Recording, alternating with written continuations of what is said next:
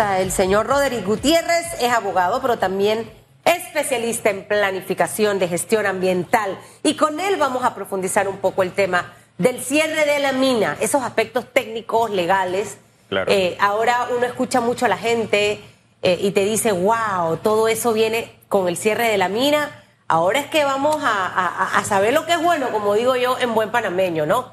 Eh, empecemos, el licenciado, hablando un poco del aspecto laboral, que creo que es lo que más a, la gente le tiene como que en zozobra entendiendo que habrá un grupo de colaboradores que deberán seguir trabajando precisamente por todo este proyecto de cierre.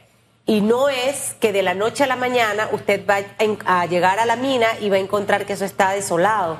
Tiene que quedarse una mano de obra precisamente protegiendo y cuidando que nuestro medio ambiente no sea contaminado. Entonces, esta parte del aspecto laboral de cómo debe ser este proceso, cuándo debe arrancar, el Ministerio de Trabajo todavía no ha dado la autorización para la suspensión de contratos dentro del proyecto de la mina, pero para que nos dé un poquito más de luces. Bienvenido. Sí, muchas gracias nuevamente por la invitación. Sí, con respecto a la parte laboral, por supuesto sabemos que es una actividad eh, sumamente especializada, o sea, en el sentido de que no cualquiera puede estar ahí en, en operaciones por razones de seguridad, por razones de la parte técnica, por razones de de la especialización que se necesita ahí. Por supuesto, eh, no solamente colaboradores eh, directamente de la mina, sino también proveedores que tienen que estar, eh, que se tienen que tomar en cuenta para lo que es el tema del cierre de la mina, ya que ahora mismo se está hablando de cierre de mina, pero realmente la forma abrupta en cómo se tomaron las decisiones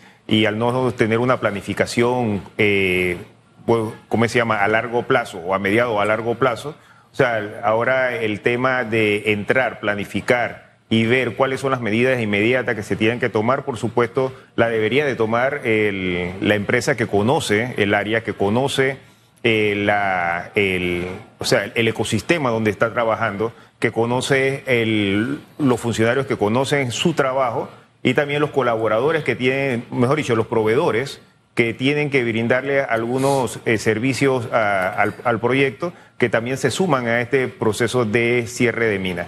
Pero sin embargo, eh, el tema es preocupante porque al no tomar una decisión rápida, o sea, cada día, y esto no es que va a pasarme, sino cada día se va incrementando el riesgo de problemas ambientales. ¿Cuán rápido debe ser? Y lo interrumpo, porque el señor Blandón también acaba de plantear esto con respecto a las tinas.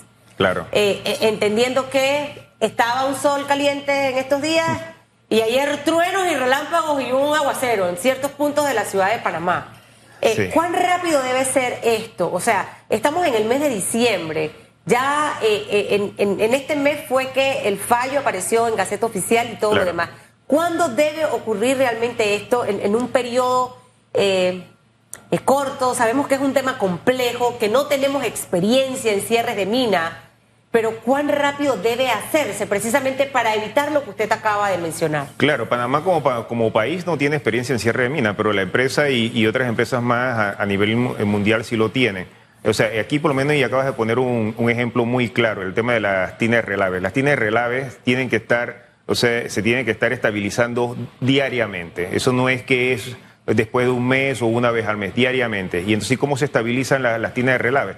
Como una vez también se comentó, la, tina de relave es una tina eh, que está contenida por muros y que está contenida por la misma topografía. Entonces, los muros son, son, son de arena, piedra. O sea, entonces, ¿de dónde sale esa arena y de dónde sale esa piedra? Sale del tajo, sale de las actividades y de la operación. Entonces sabemos que cuando hay un muro de, de, estos materiales, o sea, se pueden erosionar por la lluvia, se erosionan por, por el viento, y va perdiendo estabilidad. Si no se tiene el, ¿cómo se llama? el conocimiento, no se tiene el personal y la maquinaria diariamente ahí estabilizando lo que son los muros, pueden colapsar en cualquier momento. Entonces, estas son las cosas que no se tomaron en cuenta al momento de tomar esa decisión de cerrar abruptamente y de, no planificar a largo plazo. Yo creo que el gobierno, yo creo que la Corte Suprema, yo creo que las personas que manifestaron no vieron a futuro eh, cuáles son los problemas que esto puede causar. Porque cuando nosotros hablábamos hace unos meses atrás de que no había contaminación en la mina, era porque se estaba cumpliendo con todas las medidas de protección. Pero en este momento, al no cumplir, y solamente voy a poner el ejemplo de la tina, o sea, y llega a colapsar. O sea, entonces ahí sí vamos a tener un problema grande de, contaminación y esa decisión tiene que ser rápida. ¿Quién debe asumir la responsabilidad de darle mantenimiento a esta actividad minera en Donoso, el Estado o minera? Porque aquí también se ha repetido y se ha dicho, se ha afirmado que el que contamina paga. Mira, o sea, para no caer en, el tema de que muchos creen que uno está defendiendo a la empresa, sino, o sea, hablando desde el punto de vista técnico y el punto de vista científico. O sea, ilegal también. O sea, la empresa estaba cumpliendo hasta el momento en donde lo permitieron cumplir, estaba cumpliendo con todas las, eh, con todos los las medidas y los planes adecuados para poder evitar el tema de la contaminación. Por eso cuando hablábamos, hablábamos que no había contaminación. O sea, al quitarle, eh, ¿cómo se llama? Al salir el fallo, cae en un limbo, porque el fallo, además de que, eh, o sea, eh, falla por la inconstitucionalidad de la ley 406, existe una ley 407 que impide actividades mineras en la República de Panamá. Entonces, ¿dónde queda la empresa ahora mismo? La empresa queda en un limbo en donde no tiene contrato, el Estado no le permite realizar actividades mineras, el cierre de minas es una actividad minera, y encima de eso también entonces el, Estado no tiene ni el dinero ni tiene la experticia para poder hacer... Eh, es decir, que eso está ahorita mismo sin papá y mamá, al aire libre así, sin supervisión o qué. O sea, porque entendiendo lo que usted nos plantea, que, el, que no se permite la operación minera y un cierre entraría dentro de operación minera. Entonces quieren en este momento custodia, la, por ejemplo, las tinas. Bueno, por lo menos ahora mismo lo que hemos escuchado de lo que y de las declaraciones y los eh, que, ha, que, ha, emitido la, empresa públicamente, ahora mismo se encuentra en un periodo de cuido y mantenimiento. O sea, cuido y mantenimiento significa estar revisando constantemente cómo está la, cómo está la infraestructura, cómo está la, maquinaria y dándole el mantenimiento mínimo que se le puede dar a, una, una infraestructura como esta. Pero al no permitir una actividad minera, porque existe una ley que lo está prohibiendo y existe un fallo que, que le quita esa responsabilidad a la empresa. Ahora mismo no se tiene el personal, no se tienen los insumos, no se tiene la maquinaria trabajando, eh, como se llama, eh, como debe de trabajar. Y entonces ahí es donde podemos con, o sea, hablar de que puede haber un, un, problema a corto plazo si no se hace esto. ¿A corto plazo cuánto? O sea, imagínense, este imagínense, a principios del otro. Imagínense que allá en Donoso eh, llueve entre 4 a 5 metros por año. O sea, o sea, es una de las áreas donde más llueve. Imagínense que tenemos una, una, una, presa que, uno que parte de los muros son de arena. O sea, que si no están sacando arena, si no están triturando la piedra y no están colocando la arena adecuadamente y compactando adecuadamente, o sea, en cualquier aguacero o en un par de aguaceros más se puede... ¿De este propio año? De este propio año. Estamos, eh, o sea, acuérdense que nosotros, a pesar de que estamos entrando en la época seca, aquí, como decimos, o sea, el, cambio climático ha causado tantos cambios precisamente en lo que es la, parte de, las estaciones, y más que todo aquí en Panamá, que se pronostica que en esa área va a seguir lloviendo durante el mes de diciembre y mes de enero. Entonces, si no se tiene el material, primero que todo, porque tú puedes estar conteniendo la arena, o sea, que tienes ahí, pero si no estás sacando arena de algún lado, no estás triturando y no la estás compactando y no la estás poniendo en el lugar adecuado, en algún momento, o sea, tanto el agua como el viento, o sea, pueden, pueden causar algún tipo de eh, ruptura en, en, la misma. ¿Cuántos millones cuesta darle mantenimiento a una tina de relave? No sé si manejas esa cifra, un aproximado. Y también el tiempo de cierre, porque yo he escuchado expertos en minas que hablan dos años, otros cinco y algunos hasta 20 años para cerrar completamente eh, una mina sin dejar eh, contaminación en el área. Bueno, mira, primero que todo, un plan de cierre de mina comienza desde que comienza la actividad. O sea, a medida que van cerrando algunas, algunas áreas, van cerrando, o sea, se va remediando, se va planificando y se van cerrando esas áreas. O sea que paulatina, el, el cierre de mina comienza con, con, lo, con, cuando se va cerrando algunas actividades durante toda la etapa de, operación. Ese es el primer paso. Segundo paso, una vez que ya termina la, la, operación, entonces ya se planifica con todos los cambios que se hicieron ahí, qué se va a hacer de ahí en adelante. Y eso, una, y eso por lo general como son en concesiones, son, son decisiones que se toman en conjunto con el Estado. ¿Qué quiere el Estado para esa zona? ¿Quiere un lago? ¿Quiere un reservorio? ¿Quiere tapar el Tajo? O sea, esas decisiones se toman en el momento. Y después viene una tercera fase que es la parte de post-cierre, que es un seguimiento por una cantidad de años que tiene que darle tanto la empresa, que tiene que dejar los fondos para poder hacerlo, como el Estado para poder ir monitoreando desde el punto de vista ambiental. O sea, con respecto a, los costos, solamente el, mantenimiento de la tienda de Relave cuesta 150 millones de dólares al año. Wow. O sea, ¿eso quién lo tiene? Si la empresa no está operando y no está generando. Eso actualmente lo asume la empresa minera. Por supuesto, eso está dentro de, su, de, los costos de, operaciones y Una vez empieza el proceso de cierre, ¿a quién le debe recaer ese costo? Eh, ¿a, la, misma empresa? Ahora, mismo, ahora mismo el único que puede hacer eso legalmente es el Estado y el Estado tiene la plata. Por eso es importante definir cómo va a ser el proceso de cierre, o sea, definir la mesa de trabajo, las cláusulas. Algunos hablan de llevar a la Asamblea Nacional de Diputados un proyecto de ley. O sea, cuán importante es esto para poder definir esas cosas eh, eh, que, vienen luego de este fallo de la Corte Suprema de Justicia. Y una segunda pregunta le agrego allí, eh, licenciado, ¿con cuánta fuerza laboral debiera quedarse la mina operando precisamente para cuidar de todos estos detalles. Mira, que es personal que ya tiene experiencia, ¿no? De estar trabajando allí. Mira, solamente le puse como ejemplo la tienda Relave, pero sabemos que tenemos, eh, ¿cómo se llama? Molinos, tenemos una planta, tenemos una termoeléctrica, tenemos, ¿cómo se llama? Puertos, hay carreteras, hay, ¿cómo se llama? Eh, campamentos hay una serie de actividades dentro del, proyecto que por supuesto cada uno necesita de, una, de un personal eh, adecuado y especializado en cada una de las áreas. Entonces, cuando uno habla de cuántas personas se necesitan, esto no es, ok, yo para levantar una casa tenía 20 personas y me quedé sin presupuesto y ahora solamente voy a usar 5. En vez de hacerlo en 5 meses, lo voy a hacer en un año. No, eso no, no se planifica de esta forma porque esto es algo que nunca realmente eh, creo que la ciudadanía y, los abogados entendieron. Esto es un tema sumamente técnico y un tema en donde eh, la prioridad es la parte medioambiental. Aquí hay muchas cosas que hay que tomar en cuenta, por lo menos un ejemplo, si no se saca el agua de los tajos, como se estaba sacando, bombeándola a la tina, de relave, de la de relave nuevamente al proceso, el agua que se va acumulando ahí con todos los sulfuros y, todo, y todos los químicos que, ¿cómo se que naturales que va produciendo la roca, o sea, se puede producir entonces al evaporarse lluvia ácida. Eso se estaba controlando al estar recirculando el agua. Por otro lado, también, o sea, todo el, tema de, rescate flora y fauna que se estaba haciendo eh, eh, paulatinamente. ¿Qué va a pasar con todo eso? Van a quedar aislados algunos, algunos animales y van a quedar, por lo menos un ejemplo, el águila arpía que, estaba, que, se está protegiendo en el área va a quedar sin protección.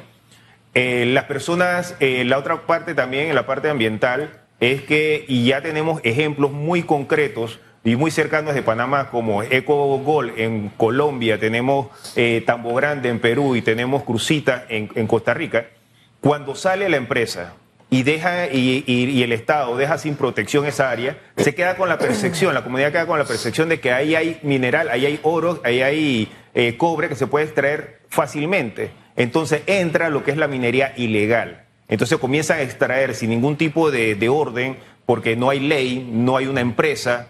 Eh, comienza entonces el, desmantelamiento de, algunas de algunas infraestructuras que puede provocar entonces también derrumbe y puede provocar algún tipo de, daño eh, a las personas que lo hacen de forma no, no adecuada. Y entonces ahí comienzan entonces los problemas ambientales, sociales, laborales, que dudo que, como se llama, eh, el próximo gobierno que entre esté preparado para lo, para lo que viene. No quiero ser negativo ni quiero ser, ¿cómo se llama?, eh, pesimista.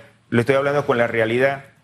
tenemos ejemplos de lo que ha pasado en otras minas, como dije anteriormente, en países muy cercanos a nosotros, que tienen, o sea, les pasó exactamente lo mismo. Un grupo estuvo en contra de la mina, o sea, convenció a la población, la población se levantó, lo de, o sea, el gobierno o el Estado la sacó y entra entonces la minería ilegal. Pero ya el fallo está y contra ese escenario no podemos hacer absolutamente nada y el país tomó una decisión o el pueblo tomó una decisión, la escuchamos, la vimos. Ahora ya lo que viene es precisamente todo este proceso de cierre al que debemos enfrentarnos todos los panameños, tanto la administración actual como la que viene. Eh, todavía no se conoce en realidad cómo va a ser esa comisión que va a operar. Por eso le preguntaba que, hasta cuándo eh, eh, tenemos un, tiempo eh, justo precisamente para nombrar las comisiones que van a ir trabajando todo este proceso de cierre para que no nos ocurra lo que ha pasado en otros países y sino que quizás la próxima semana ya tengamos a una comisión viendo temas ambientales y definiendo con la empresa, porque tenemos un periodo de seis meses eh, eh, antes de que realmente sepamos los panameños si vamos a un arbitraje o no, eh, para tener relaciones con la empresa. Claro. Que sea un ganar-ganar. Bueno, te encargas tú de esto, yo me encargo de esto. Porque el Estado quizás no tiene el, la- el- el equipo ni el personal para poder hacerlo. Entonces, Y el presupuesto. ¿cuán importante es hacerlo en este momento? Y he escuchado de expertos que le corresponde a la mina hacerse cargo precisamente a la empresa de estos gastos. O sea, ¿cuán importante es que esta comisión o esta mesa de trabajo, vista desde el punto de vista en dos áreas de tres, empiece a trabajar? ¿Hasta cuándo tenemos? Bueno, o sea, vuelvo y repito, cada día que pasa son, son pérdidas que se, y riesgos que se están tomando, o sea, eh, de forma diaria. Esto no es un, un tema de, de- de meses, esto es un tema que tiene que ser ahora mismo. Lo que yo aconsejaría es que el Estado en este momento se siente con la empresa, o sea, porque ahora mismo, ¿quién conoce el área? ¿Quién ha trabajado ahí? ¿Quién tiene el personal en este momento para hacerlo? Ya que usted habla de que se siente con la mesa, también he escuchado a algunos abogados hablar de que eh, se debe llevar a licitación pública para el cierre de la mina. Eh, en esta licitación, ¿usted considera que podría participar la empresa eh, Minera No. Panamá pese a este fallo? Y dos, luego del fallo de la inconstitucionalidad hacia el contrato entre el Estado panameño y Minera Panamá, sí he visto algunos debates de que la ciudadanía, gran parte de la población está en contra de la actividad minera a cielo abierto en Panamá, pero algunos también eh, son de la tesis que el Estado eh, puede apoderarse de esta actividad minera y hacer lo mismo que en Chile. Pero le pregunto, ¿podrá el Estado panameño, tendrá la capacidad de manejar una mina de cobre? No, no la tiene. Eh, vamos a ser bien sinceros, Panamá no tiene la capacidad para hacerlo en este momento. Tendría que hacerlo con una empresa privada sí o sí. ¿Por qué no tiene la capacidad? Porque no tiene la expertise, eh, no estamos ahora mismo en un, en un- históricamente en una posición política para poder hacerlo. O sea, ¿quién tendría eh, los pantalones para tomar la rienda y, hacer, y decir, lo vamos a hacer bien? O sea, pusiste hace un momento el, el- el ejemplo de Chile. Yo estudié en Chile y conozco muy bien lo que es Co- Codelco. Codelco ahora mismo, por ser una empresa estatal, ahora mismo tiene una deuda de 17.500 millones de dólares. El último reporte que fue el 23 de agosto de este año. Y se proyecta a- al 2025 35 mil millones de, de- de deuda. ¿Y por qué? Porque cuando el Estado está metido en los proyectos, el Estado no toma decisiones rápido. O sea, todo es comisiones. O sea, eh, el, el tema del, presupuesto, el tema de mantenimiento, el tema del pago de los proveedores, todo esto va afectando realmente la operación. Vimos lo que pasó en Venezuela cuando, eh, cuando, cuando pusieron el, el petróleo est- estatal y tenemos muchos otros ejemplos. Yo no digo que en un futuro lo pueda hacer el Estado, como, como lo hizo con el Canal de Panamá. Pero al Canal de Panamá le, le- le costó 80 años para que esto realmente pasara. En este momento, decir el Estado hoy lo puede, eh, eso sería realmente eh, muy irresponsable. Entonces, yo digo, o sea, si tú tienes en el quirófano ya a una persona y la estás operando, o sea, ¿tú a quién vas a llamar? ¿Al especialista? Tú no vas a llamar al pueblo y crear comisiones para ver a la persona y decir, ok, ¿qué vamos a hacer ahora? Tú llamas al especialista para que te resuelva en el momento, porque así mismo como una persona está en una cama de operación, o sea, eh, así mismo está la mina ahora mismo. Si usted tuviera que definir en una palabra o en una frase cómo va a ser el cierre de la mina en Panamá, ¿cómo lo definiría? Con el escenario que tenemos ahora mismo, un desastre. Si no llaman a los especialistas, será un desastre. Y no quiero ser eh, ni irresponsable ni ser pesimista, pero esto lo veníamos diciendo hace mucho tiempo. Es más, el primer artículo que yo escribí en, un, periódico, un periódico fue sobre un plan de cierre de mina, y fue hace dos años, porque estaban hablando exactamente lo mismo. Esto tiene que ver mucho con el tema ambiental, tiene que ver con el tema técnico, tiene que ver con el tema, eh, ¿cómo se llama?, Eh, laboral.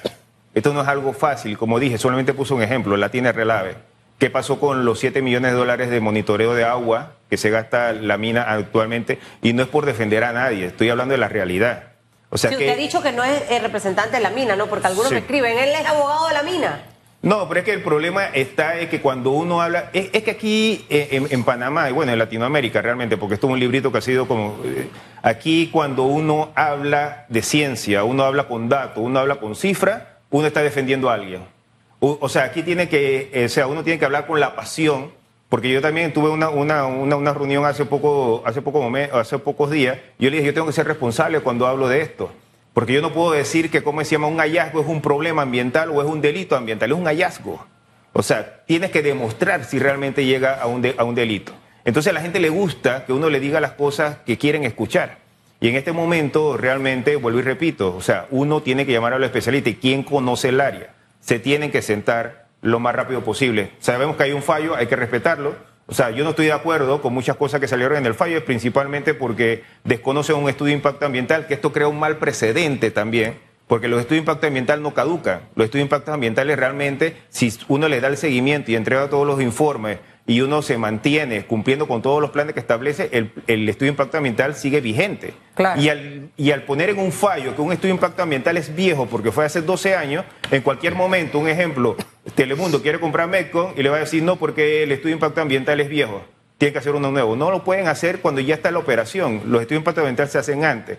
Entonces son cosas que por lo menos al desconocer un instrumento de gestión y planificación ambiental, por supuesto entonces comienzan, eh, comienza a incumplir varios artículos de, la, de la Constitución.